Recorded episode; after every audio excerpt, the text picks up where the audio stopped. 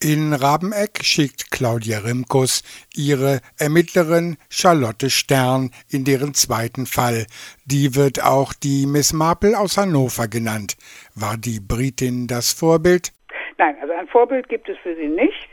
Die habe ich also frei erfunden. Ähm, Charlotte ist pensionierte Leiterin des Kriminalarchivs in Hannover und sie ist sportlich und unordentlich, mag keine Ungerechtigkeit und möchte natürlich dazu beitragen, dass ähm, Verbrecher nicht ungestraft davonkommen. Es geht um einen Undercover-Einsatz in einem Internat, um Mord und Entführung.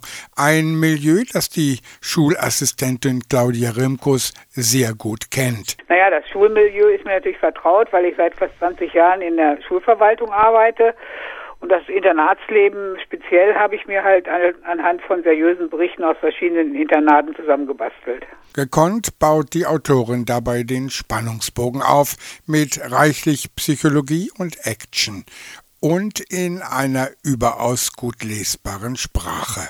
Ich bemühe mich einfach spannend und für jedermann verständlich zu schreiben, aber nicht niveaulos. Also es muss immer ein gewisses Niveau da sein, äh, ähm, aber sonst schreibe ich einfach so, wie ich, wie ich sonst auch rede und denke, äh, so schreibe ich.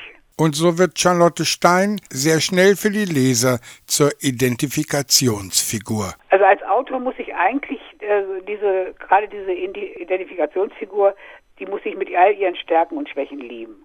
Und ähm, dadurch kann ich sie eigentlich meinen Lesern auch am besten näher bringen. Denn der Leser soll ja möglichst das Handeln dieser Figur verstehen und sich einfühlen können und sich vielleicht sogar in ihr wiederfinden und vielleicht sagen, das hätte ich jetzt genauso gemacht. Was Claudia Remkus absolut überzeugend gelingt. Hannover als Tatort, das ist für Einheimische zwar reizvoll, doch der Plot, der könnte überall spielen. Lokal- und Regionalkrimi sind ja eigentlich type deutsche Bezeichnungen. Niemand würde einen Krimi, der in Berlin oder Hamburg angesiedelt ist, so bezeichnen. Eigentlich hätte man zum Beispiel Mankell zu Markel sagen können, der hat schwedische Regionalkrimis geschrieben.